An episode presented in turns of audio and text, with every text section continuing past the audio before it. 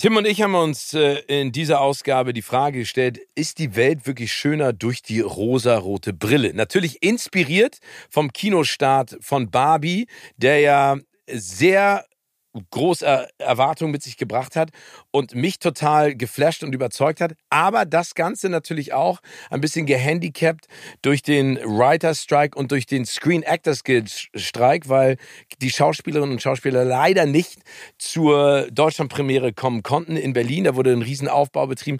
Aber es gibt so ein paar echt schöne Details zum Film. Außerdem klären wir, welches die beste Football-Doku äh, derzeit im Streaming- und Kinolande so ist. Und wir verraten euch, bei welchem Song Steven Gätchen auf der Tanzfläche eskaliert. Oh. oh, stimmt, das verraten wir jetzt ja. Ich tanze extra für dich jetzt schon mal. Siehst du das? Viel Spaß.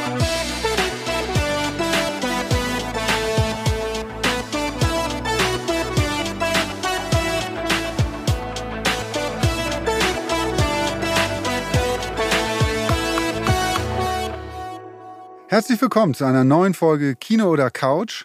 Ich freue mich sehr, mit meinem guten alten Freund Steven hier zu sitzen. Bin aber auch ein bisschen verwundert, denn ich hatte dich ganz in Pink erwartet, mein Lieber, weil du bist. Du weißt ja nicht, was ich drunter trage. Du weißt es ja nicht.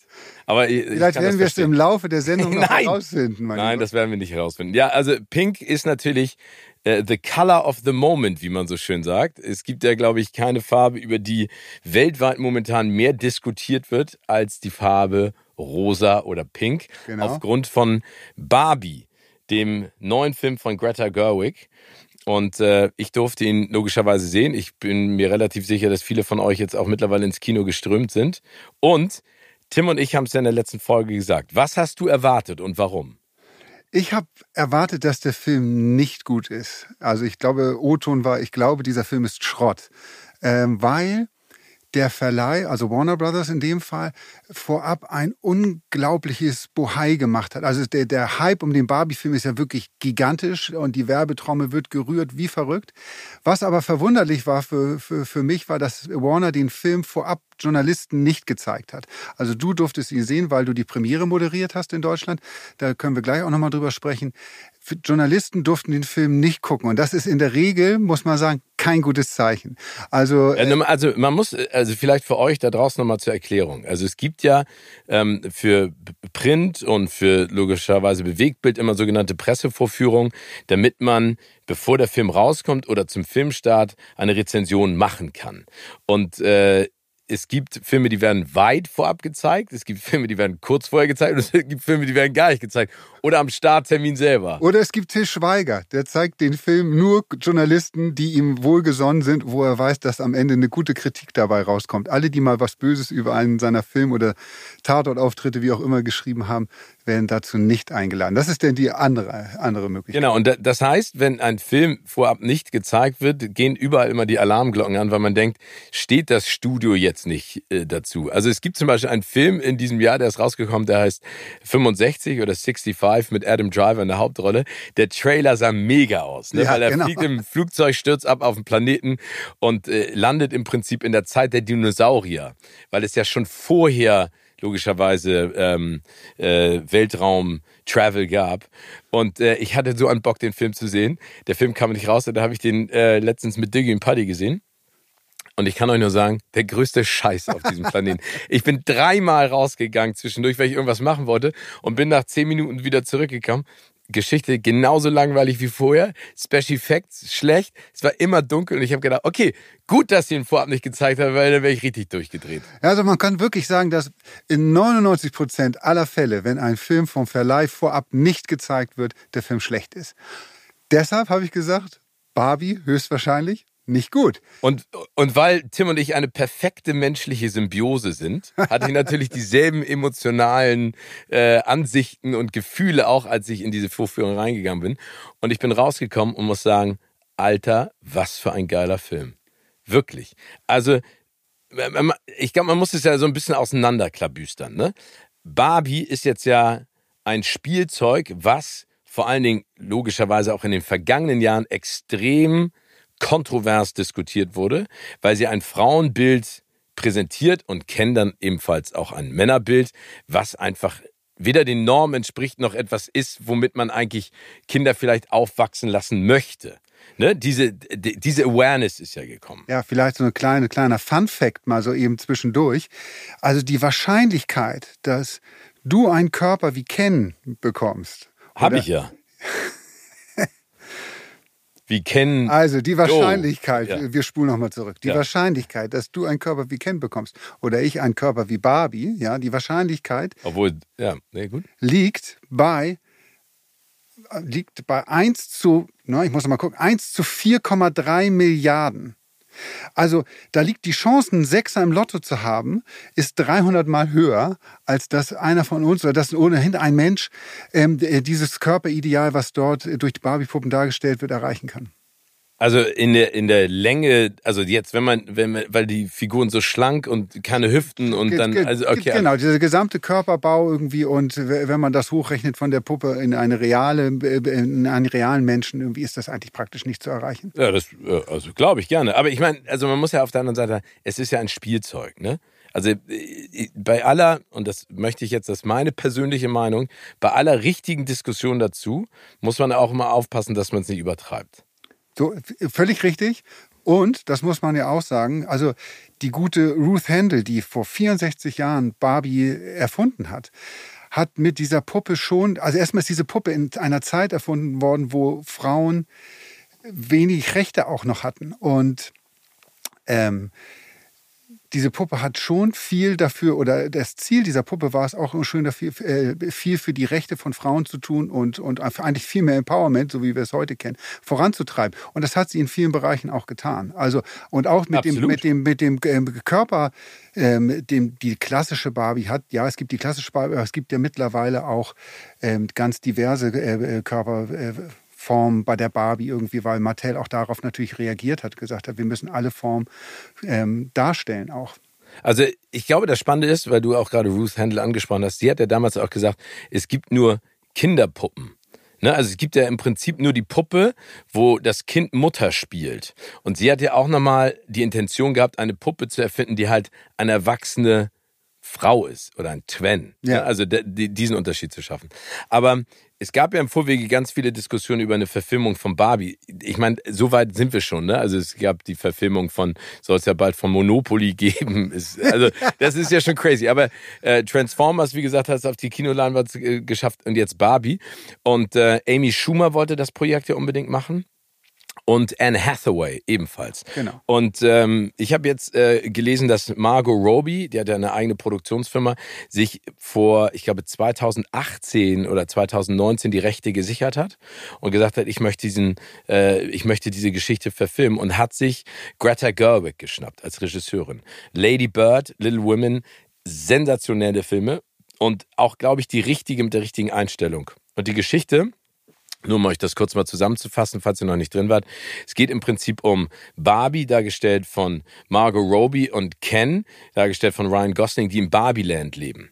Und ähm, irgendwann äh, bricht dieses Bild der perfekten Barbie zusammen. Ne? Sie bekommt auf einmal Zellulite und denkt über den Tod nach, obwohl das Dinge natürlich sind, die Barbie ja nicht tut.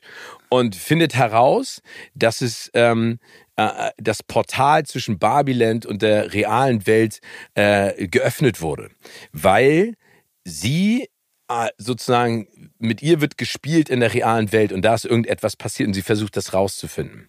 Ähm, das klingt anfangs erstmal total banal, aber ist eine wirklich ganz, ganz tolle Geschichte. Und was ich an diesem Film großartig finde, und da gibt es auch ein paar schöne Fun Facts zu, weil Greta Gerwig hat zum Beispiel mit Peter Weir telefoniert, der ja damals die Truman Show gemacht hat. Genau.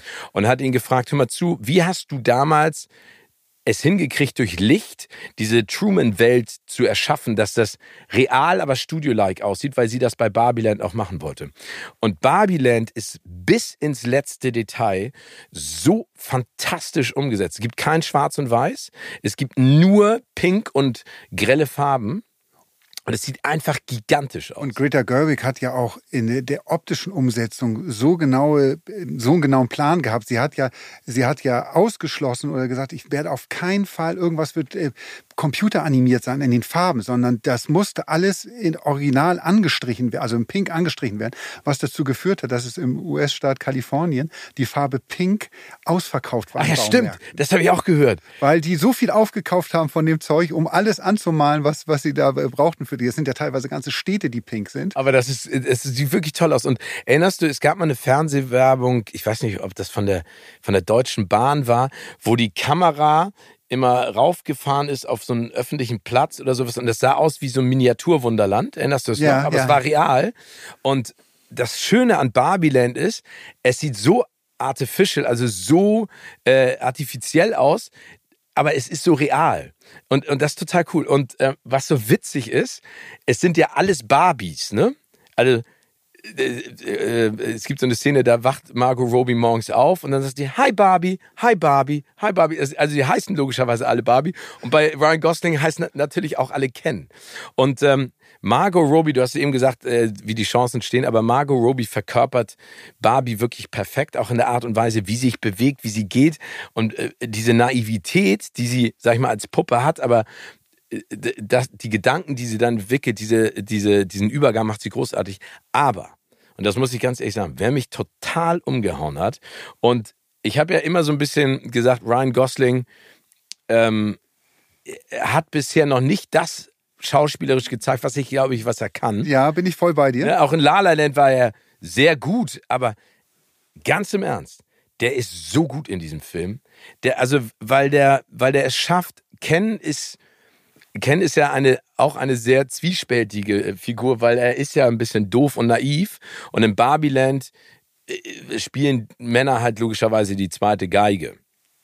Und er kommt dann in die echte Welt und da wird einfach nochmal deutlich, wie schlimm das Verhältnis zwischen Männern und Frauen auch ist in der Arbeitswelt und was da alles passiert. Aber er spielt das mit so viel Witz und so viel äh, pointierter Komik und so viel Improvisationstalent. Das ist wirklich gigantisch. Und höchstwahrscheinlich, äh, vielleicht hat er davon profitiert äh, oder von der Hilfe von Margot Robbie profitiert, weil sie hat uns letztens erzählt in einem Interview, wie sie sich auf Rollen vorbereitet. Also genau, das, das habe ich ja schon mal erzählt, ja. dass sie sich äh, eigentlich in der Regel mit ihrem äh, Schauspieltrainer immer Tiere zum Vorbild nimmt und sich dann äh, die Tiere, die mit der Rolle irgendwie überein sind. Ich weiß jetzt nicht, was es bei Barbie für ein Tier gewesen ist, weil sie erzählte, dass sie bei, bei Babylon. Das hätte ich sie ja damals bei der Premiere gerne gefragt. Genau, bei, genau.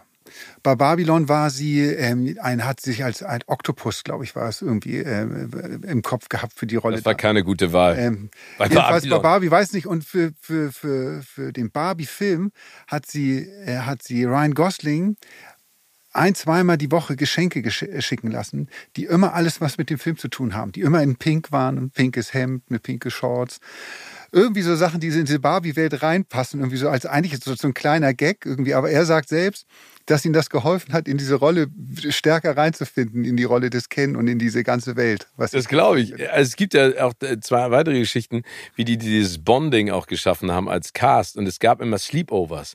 Das hat Greta Gerwig organisiert, also dass alle Schauspielerinnen miteinander ähm, Sleepovers machen. Und da haben die Männer gesagt, scheiße, hätten wir auch gern gemacht. Aber die haben sich immer im Gym getroffen. Weil wenn ihr euch den Film anguckt, Ryan Gosling, sah man auch schon in Greyman. Da war er auch schon so trainiert wie für Barbie. Der ist einfach monstermäßig fit. Also der kommt schon ganz, ganz nah auch an Ken ran.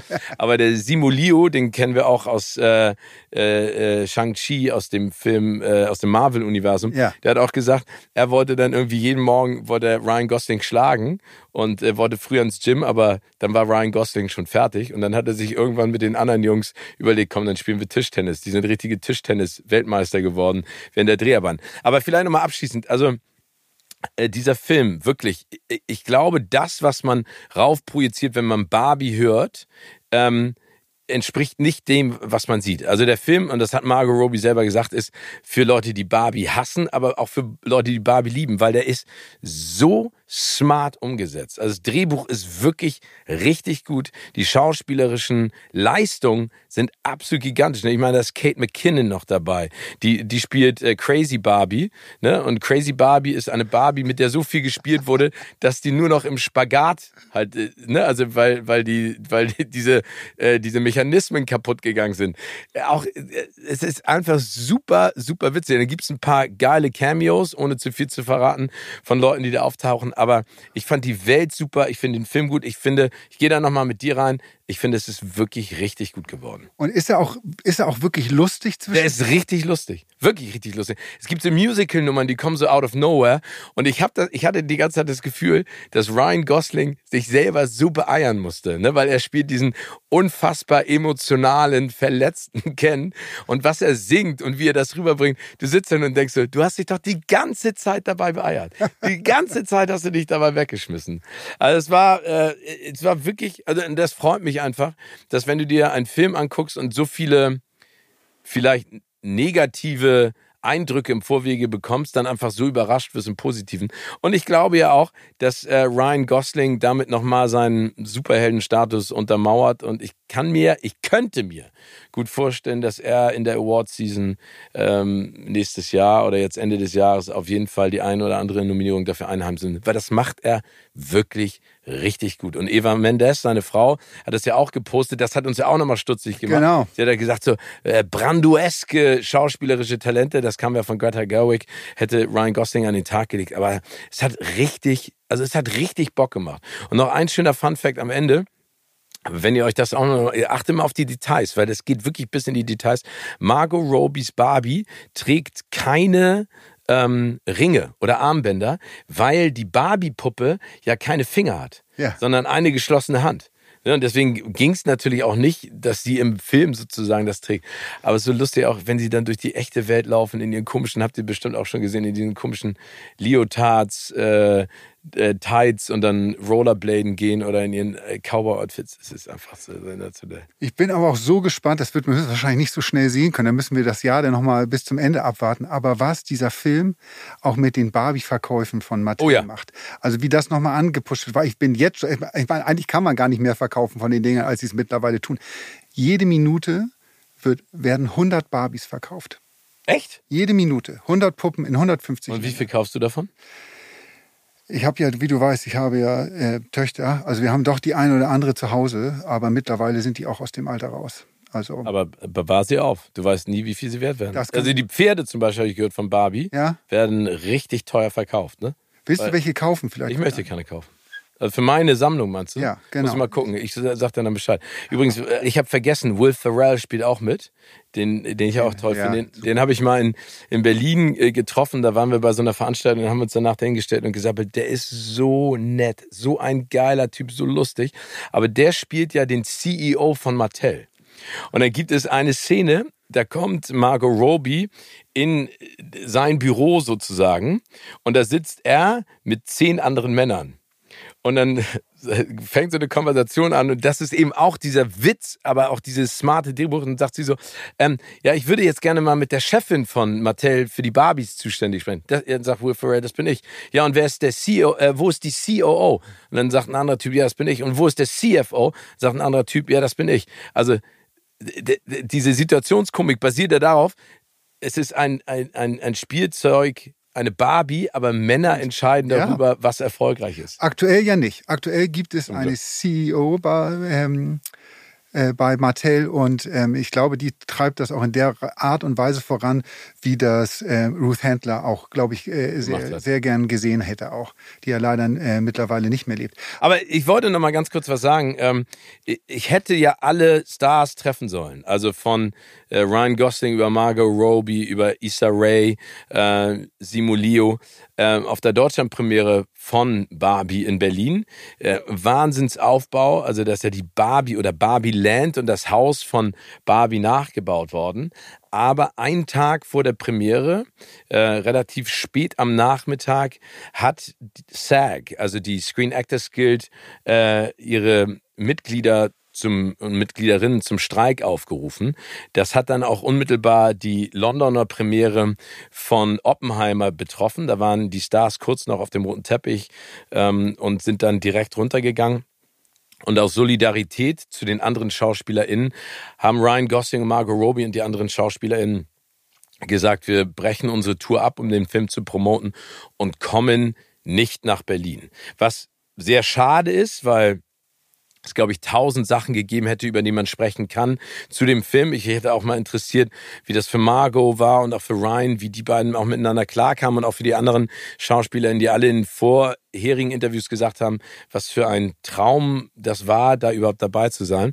Aber aus Solidarität kann man das nachvollziehen ist ja im Endeffekt auch der Kampf, der schon gestartet ist mit der Writers Guild, also mit den DrehbuchautorInnen, die ja gesagt haben, wir müssen irgendwie anders finanziell abgesichert werden, auch für die Reruns auf den ganzen Streaming-Diensten. Und jetzt haben das die äh, SchauspielerInnen gesagt. Und ähm, ja, wir sind mal gespannt. Ähm, das betrifft jetzt ja nicht unmittelbar die Releases der Serien und der Filme, aber das werden wir in einem halben, dreiviertel Jahr, Jahr zu spüren bekommen. Brutal zu spüren bekommen. Und äh, momentan kann ich auch überhaupt nicht sehen, wie es ein Ende dieses Streiks geben soll oder in irgendeine Einigung, weil von Produzentenseite und von Studioseite, die sind da schon echt sehr, sehr klar momentan in ihren Aussagen, dass sie sagen, alles, was die Writer und die Schauspieler da fordern, ist völlig realitätsfremd und überhaupt nicht umsetzbar, weil der finanzielle Druck für die Studios ohnehin schon so groß sei, ähm, dass man da, dass da eigentlich kaum Spielraum sei und man auch wirklich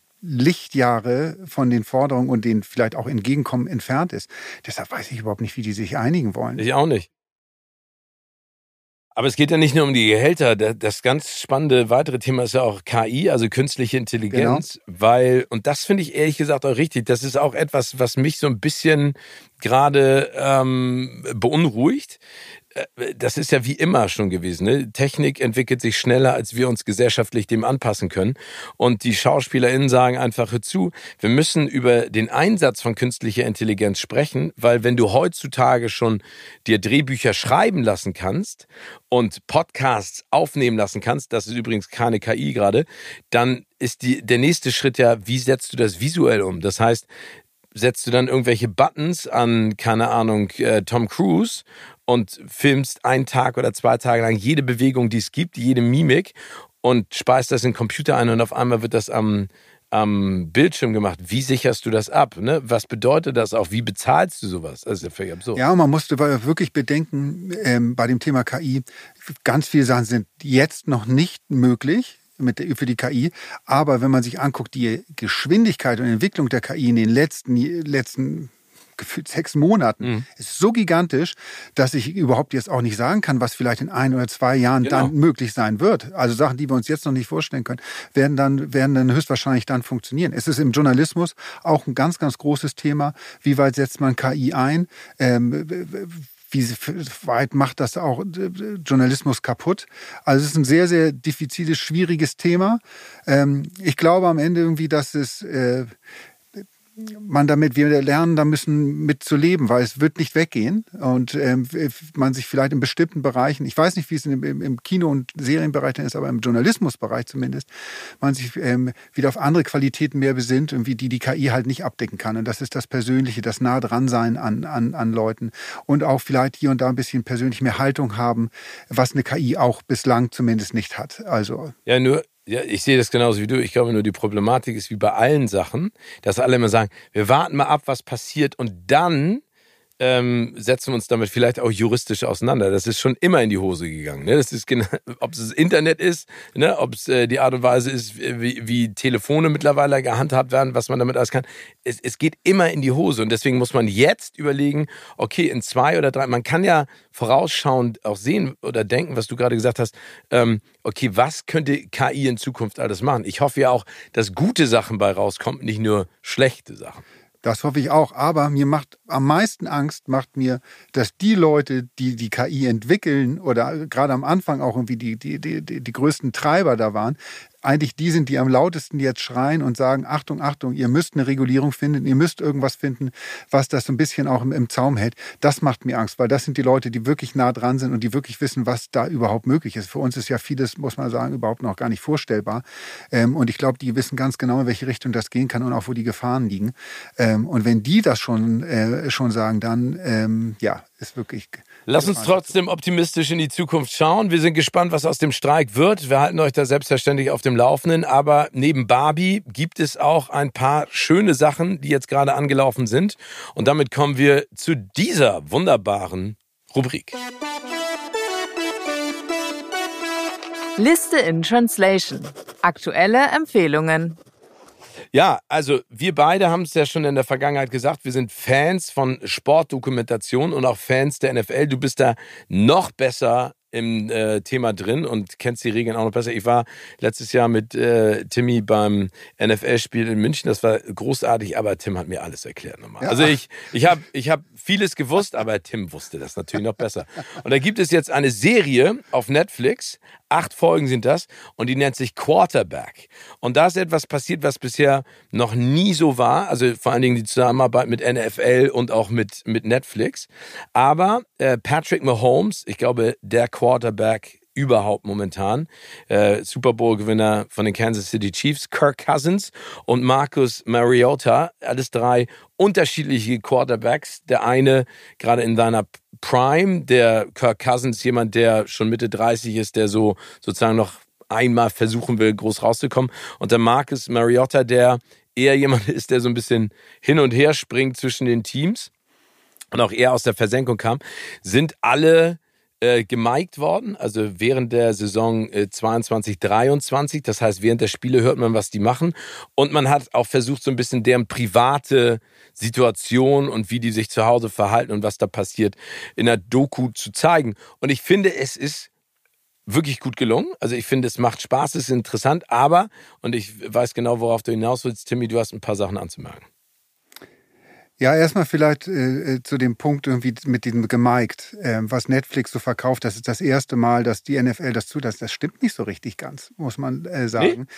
Nee? nee, das ist also schon bei den Quarterbacks irgendwie, dass wir da die, die Mikros haben und hören, was die sagen. Ja, in dem Fall ja, aber Spieler sind in der Vergangenheit schon nicht, dass die die Mikrofone direkt am Helm irgendwie da integriert hatten irgendwie, aber die mit, mit Standmikrofonen sind die so nah ran, dass man schon sehr gehört hat, wie die während des Spiels miteinander äh, sprechen sprechen, reden. Es gibt ja auch den weltberühmten Trash Talk beim, ähm, beim American Football, wo man sich gegenseitig so ein bisschen auf dem Platz bepöbelt. Bei der NBA, ich meine, erinnerst du noch Reggie Miller? Genau. Der Trash Talk König, was der den Leuten gesagt hat. Wow. Und alleine um das zu hören, haben US-Sender schon früh angefangen, ihre Mikrofone so auszurichten, dass man, dass man da doch sehr, sehr nah dran ist. Ähm, Vielleicht auch einmal noch mal ganz kurz zurück. Du hast von unserem tollen Ausflug nach München zum letzten, äh, zum ersten NFL-Spiel in Deutschland, damals die Buccaneers gegen die Seahawks, durften wir dort sehen. Ähm, äh, gesprochen. Ich habe ja jetzt mal versucht, äh, äh, Tickets, es gibt ja im kommenden Jahr gibt es zwei Spiele in, in, nee, in diesem Jahr. In diesem Jahr. Genau, im November. Recht. Du hast ja völlig recht. In diesem Jahr gibt es zwei Spiele in Frankfurt. Ja. Und ich habe versucht, wie ganz, ganz viele andere Menschen an Tickets ranzukommen.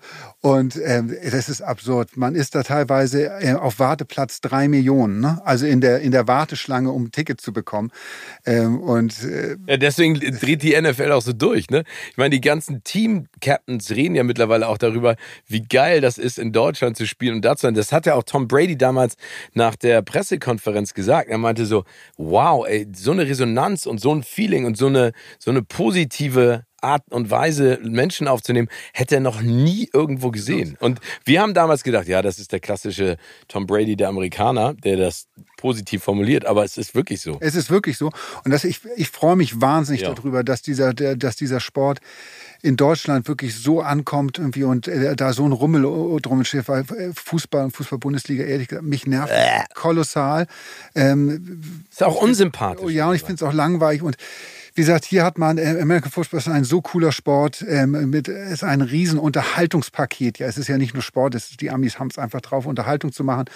Und deshalb finde ich, Quarterback kommt gerade zur rechten Zeit auch für Leute einfach mal mitzunehmen, die vielleicht noch nicht so richtig beim, im, im Football angekommen sind, für die das neu ist, damit sie ein bisschen so verstehen, auch irgendwie, ähm, äh, wie das abläuft und äh, ja, wie die Mechanismen da sind. Ähm, ich finde, die Doku-Serie zeigt auch ganz gut so den, den Verlauf der Saison. Also man kann schon so, wenn man das nicht miterlebt hat im letzten Jahr, schon mitkriegen, irgendwie so, wie, wie das alles ge gelaufen ist. Es ist aber auch, das muss man auch sagen, für Leute, die im Football jetzt wie du und ich ein bisschen mehr drin sind und, und das auch gerne und, und, auch schon seit Jahren gucken, ähm, gibt es immer noch mal so Sachen so, ui, das hätte ich jetzt nicht gewusst. Oder man, äh, durch diese persönlichen Einblick, diese Nähe zu den Spielern, ähm, hat man auch nochmal einen anderen Blick auf die. Also ich habe zum Beispiel Kirk Cousins, ich habe den immer als wahnsinnigen Langweiler und ja. Unsympathen empfunden. Ähm, und der ist mir in dieser Serie richtig ans Herz gewachsen, weil es einfach rauskommt, dass es ein sehr netter, schüchterner, teilweise wirklich fast unsicherer Mann, ähm, und ich finde, das macht ihn so wahnsinnig sympathisch. Also in dieser, in dieser Rolle auch, weil so Quarterback, für alle, die es jetzt äh, im, im Football nicht so zu Hause sind, ist wirklich die, die wichtigste Position. Das ist eigentlich so der Kapitän der Mannschaft. Das ist der, der die Spielzüge ansagt mit dem Trainer zusammen. Ähm, und der letztendlich in der Regel auch irgendwie ganz häufig über Sieg und Niederlage auch entscheidet. Also eine zentrale Rolle und auf dem natürlich brutal viel Druck lastet. Also vor dem Spiel, aber auch nach dem Spiel. Wenn sie verlieren, dann ist er schuld. Wenn sie gewinnen, dann hat er alles richtig gemacht. Aber wie gesagt, es ist, fokussiert sich ganz häufig immer nur auf den Quarterback. Deshalb, allein deswegen habe ich so großen Respekt vor diesen, vor diesen Typen auch, mit diesem Druck umzugehen. Das muss man erstmal können. Und ja, aber du, hast es gerade äh, treffend äh, formuliert. Also Kirk Cousins hatte man ja nicht äh, so auf der, auf der Uhr von den Vikings. Der, der, den hatte man auf der Uhr, aber der hat diesen klassischen äh, Background, ne? also sehr äh, religiös. Ne? Das ist ja äh, in Amerika auch so. Ne? Seine Frau betet immer und macht tausend Sachen. Aber was ich daran so spannend fand, und das sieht man eben auch in der Serie, ist, was ein Quarterback machen muss. Ne? Also das, es gibt diese Situation, wo Kirk Cousins dem äh, Psychologen der Vikings gegenüber sitzt und ihm erzählt, wie er sich äh, fühlt und was er denkt und, und wie er auch mit Niederlagen umgeht. Und dann ist die nächste Szene, wie er so per Strichmännchen und Punkte so, ähm, äh, äh, bin ich jetzt doof, ähm, Strategien aufmalt, genau. ne? also Spielzüge, Entschuldige, Spielzüge aufmalt und dann im Training, wie er dann sagt, ey, wir müssen uns ein anderes Zeichen ausdenken für Sombrero, das verstehen die Leute nicht. Also das Spannende ist ja, und das beschreiben die auch in einer Szene, du musst ja so fokussiert sein und so klar denken und so schnell improvisieren und handeln, während du aber weißt, dass innerhalb von drei Sekunden ein 250 Kilo, zwei Meter Typ in dich reinläuft und dich zerstören will. Das ist ja das Ziel. Ja, ja. Und diesen Unterschied ne, äh, auf die Reihe zu kriegen und dann zu wissen, wenn du dich verletzt, bist du raus. Dann kommt der nächste, weil da sitzt jemand in der, in der Position, der deinen Job haben will.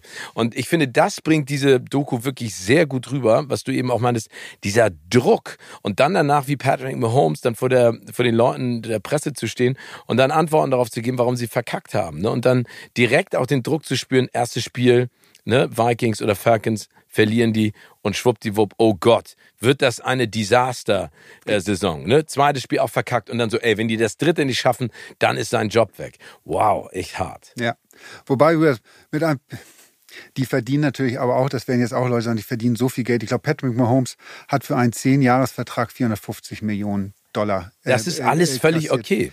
Also, nee, nee, nicht völlig okay. Das, das ist auch ein Argument, das ich akzeptieren kann. Aber ich meine, Mbappé wechselt mit einem Handgeld von 200 Millionen Euro von Leck mich am Arsch nach Pups mich tot. Entschuldige, aber das nervt mich viel mehr.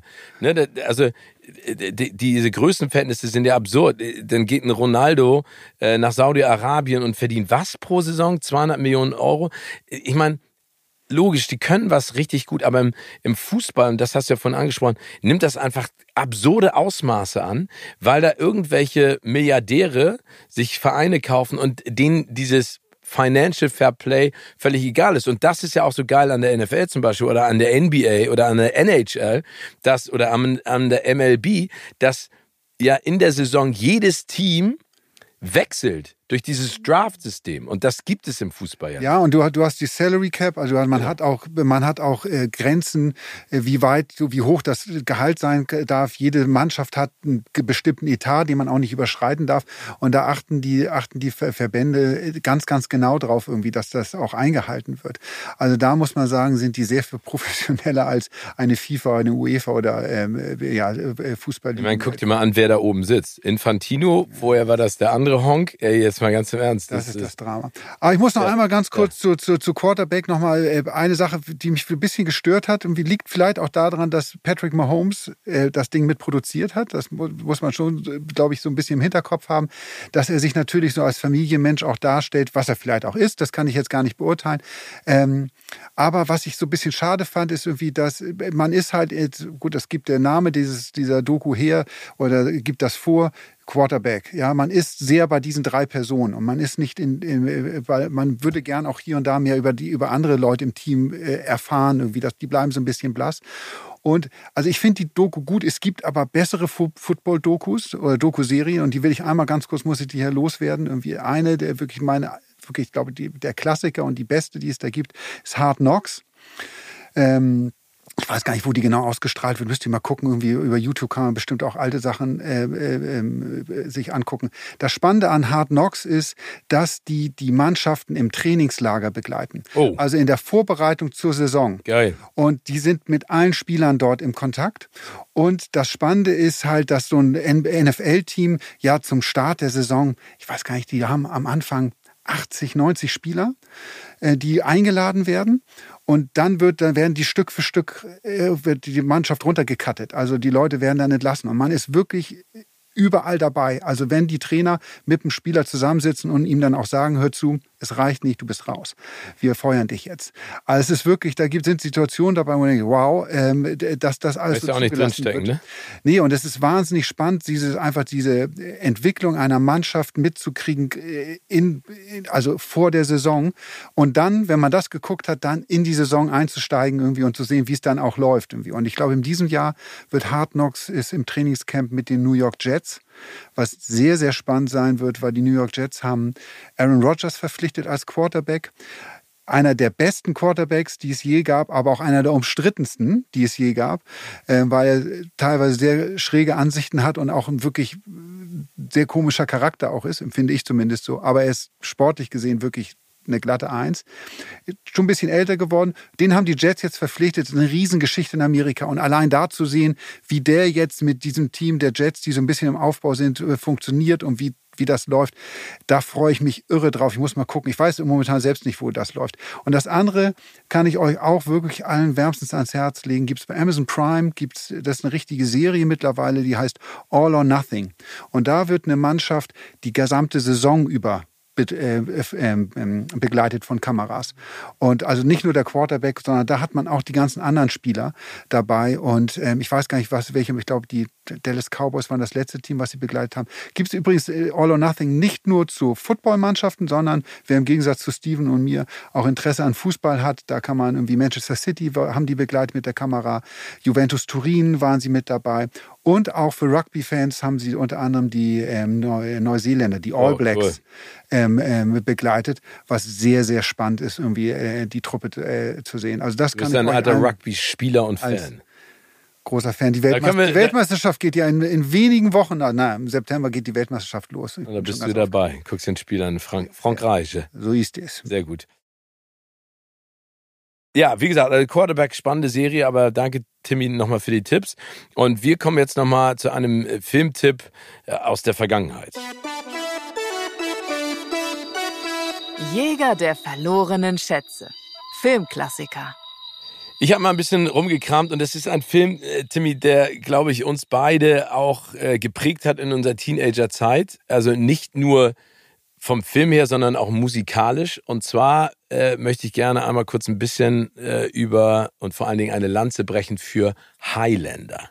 Oh ja. Aus dem Jahre 1986. Es kann nur einen geben.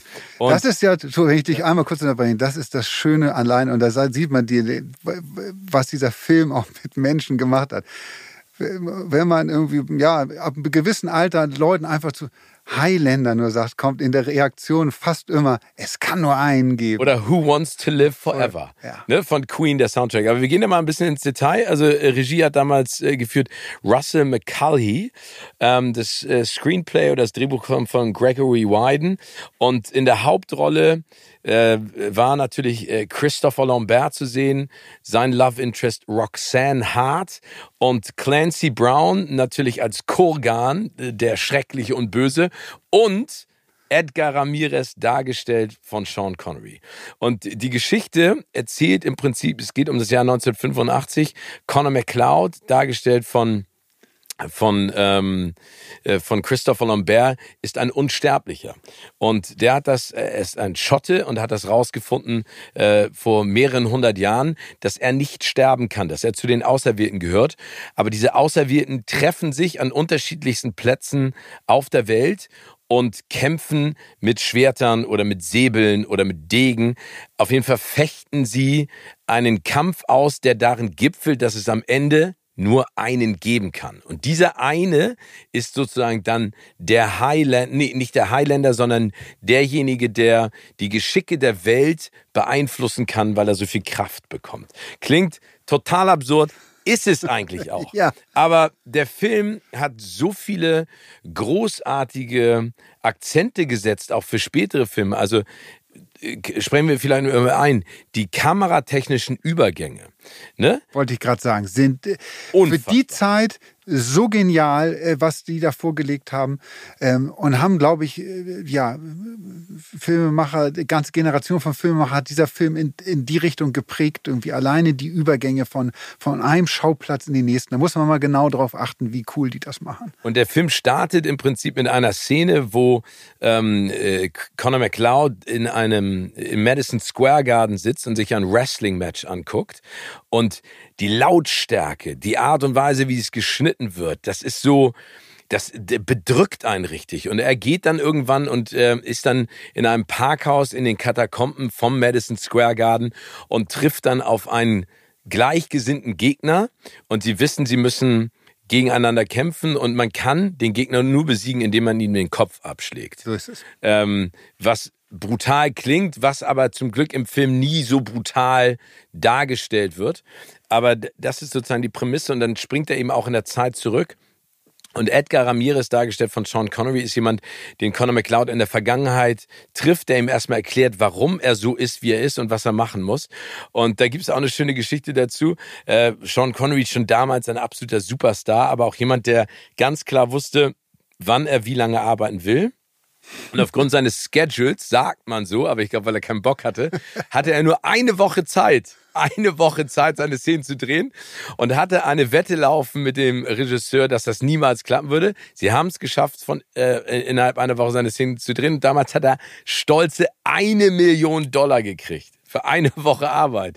Aber die hat sich gelohnt. Ich meine, im Film äh, ist es einfach groß. Genau, dafür würde er heute, wenn er noch leben würde, würde er heute nicht mehr aufstehen für eine Million. Nee, das glaube ich auch nicht. Aber da gibt's ja auch die ganzen Geschichten. Hier League of Extraordinary Gentlemen hat er auch gesagt, hatte sich einen Vertrag schreiben lassen, er ist von 9 bis 18 Uhr am Set. Und dann gab's einen riesen, äh, ich weiß nicht, der Film ist ja auch nicht so toll, aber eine riesen Auseinandersetzung mit, der, mit dem Regisseur, der gesagt hat, nee, du musst länger bleiben beim Nachschub. Und dann meinte er so, nee, hör zu, ich habe einen Vertrag unterschrieben. Zwischen 9 und 18 Uhr gehöre ich dir. Kannst du alles machen, was, was du willst. Aber danach bin ich weg und davor bin ich auch weg. Und das hat sich dann immer in irgendein, so da haben die in Prag gedreht, gab's ja auch noch mal mit Flut und Unterwasser und Ja, genau. Studio kaputt.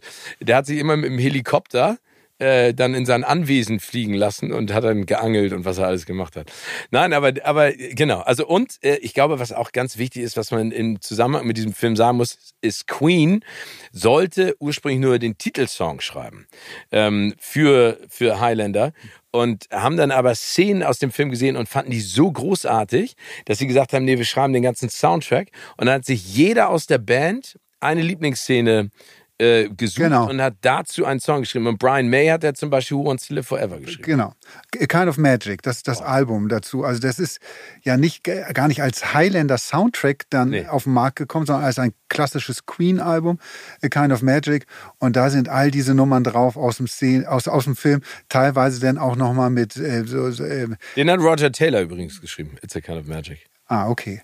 Ja, da sind, großartige Dinger drauf. Ja, also es ist auch ein Give me, the, give me the Prize ist auch Oh. eine großartige Give Nummer. me the prize. Don't lose your head. Ja. Das ist auch so. Don't lose your. äh, Ich kann es nicht singen zum Glück, aber das ist äh, echt total geil. Aber das könntest du noch mal probieren irgendwie. Also da, wir hatten ja Also, schon ein paar Mal drüber gesprochen, irgendwie über deine Gesangskünste voranzutreiben. Oh, bitte nicht. Ja, für, für euch, auch für euch alle da draußen, wie Stephen Getins großer, großer Traum. Vielleicht kann das irgendjemand ihm noch mal irgendwann ermöglichen. Er möchte gerne noch mal Living on a Prayer von Bon Jovi singen. Vor ein bisschen größeren Publikum. Also nicht in einer kleinen Karaoke-Bar, sondern wir müssen da irgendwie mal so ein Venue hinbekommen, ja so wo du das wirklich dann, und dann kannst du vorher trainieren oder üben. Wir machen, wir machen ein Konzert mit einem Song. Ich glaube, mehr wollen die Leute nicht hören von dir. Aber vielleicht können wir ein paar andere Leute dazu einladen, dass, das so, dass du so im Rahmenprogramm so zwischendurch irgendwie eine Umbaupause Im Kanon. Mal, mal auf Im Kanon. Ich bin, nein, nein, nein, ich will da gar nicht mit. Das kannst du alleine schön singen. So, okay. Aber das ist ja dein Traum. Und ich habe letztens, äh, letztens so kurzes- ist nicht mein Traum. Doch, das ist Nein, es. ich finde Living on a Prayer geil, den Song von Bon Jovi. Äh, Das ist mein Lieblingssong. Ey, du hast schon so häufig, hast du gesagt, ich würde den gerne mal vom Publikum. Doch, ich will, kann, kann ich dir dazu kurz eine Geschichte erzählen? Bei der Weihnachtsedition von The Masked Singer, ne? Äh, Da habe ich ja mitgemacht. Da sollten wir einen Weihnachtssong ähm, vorbereiten und einen Song, den wir gerne singen. Und ich habe einen Weihnachtssong vorbereitet und Living on a Prayer. Ich bin aber nach der ersten Runde rausgeflogen und konnte Living on a Prayer nicht singen. Und ich bin danach zum Produzenten gegangen und habe gesagt, hör zu, mir war von vornherein klar, dass ich hier nicht sehr weit komme. Ne? Aber ihr hättet ja vom Modus bitte das so machen können, dass jeder die Chance hat, zwei Songs zu performen. Und das finde ich ja immer so schade an The Masked Singer. Es geht dann nur um den Gesang. Aber ich hatte so eine geile Performance, habe ich extra hier alles eingeprobt für Living on a Prayer. Ich hätte ihn einfach gern. Das wäre das wär geil gewesen. Aber hat nicht geklappt. Ist ja vielleicht auch für alle anderen ganz gut. Also wenn ihr, wenn ihr was Steven Gätchen treffen solltet oder ihn auf einer Party sehen müsst, ihr, lauft schnell zum DJ, wünscht euch Living on a Prayer und guckt euch an, was dann passiert. Es ist einmalig. Eskalation ist, ist nicht der richtige Ausdruck dafür. Es geht richtig ab. Nochmal eine letzte Sache vielleicht zu ähm, Highlander, weil es gab ja, glaube ich, noch drei weitere filmische Ergüsse, die katastrophal sind. Leider, leider, leider, leider. Es gab noch eine Serie äh, in den 90er Oh Gott, Jahren. die war ganz schlimm. Die war auch ganz schlimm. Mit einem auch ganz, äh, sorry, ich weiß nicht, sein Name fällt mir noch nicht mal mehr ein, aber einen ganz schlimmen Ich wollte irgendwie sowas sagen wie Sean Paul. Nee, Sean, nee, irgendwas. Das ist nicht mehr so ein dunkelhaariger mit Ja, aber das war so ganz schleimig. äh, Ja, ja, das sah ein bisschen aus wie der aus Renegade auch. Ja, ja, der, also. Das Lorenzo Lamar hieß der aus Renegade. Ja, ja, genau. Aber so hieß der nicht aus Highlander aus der Serie, hieß anders. Ja, aber egal, egal, aber schon vergessen. Aber es soll jetzt eine Neuauflage geben, äh, angeblich, mit Henry Cavill. Und eine letzte nette Anekdote, wollte ich nochmal sagen, zu Christopher Lambert.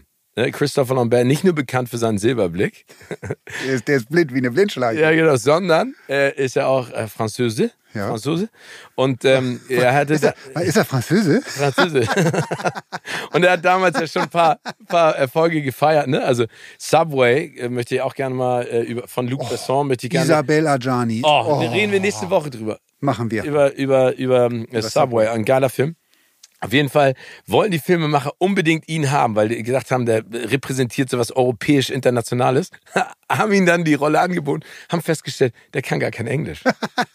ist natürlich doof, wenn den internationalen Film ist. Und deswegen achte mal drauf, weil er, soll, er hat dann richtig geackert mit, einer, mit einem Sprachtrainer, einer Sprachtrainerin, um diesen englischen, schottischen, etwas französischen Akzent hinzubekommen. Oh. Aber es ist in Frankreich nicht selten, dass man auf Menschen trifft, die kein Englisch können. Ja, äh, nicht sprechen wollen. Oder mittlerweile ist es, wollen. Mittlerweile ist es besser geworden. ja, das stimmt. Das stimmt. Gut, also das war äh, wieder sehr schön mit dir, Timmy. Äh, ich freue mich auf die nächste Woche und ihr bleibt gesund und munter.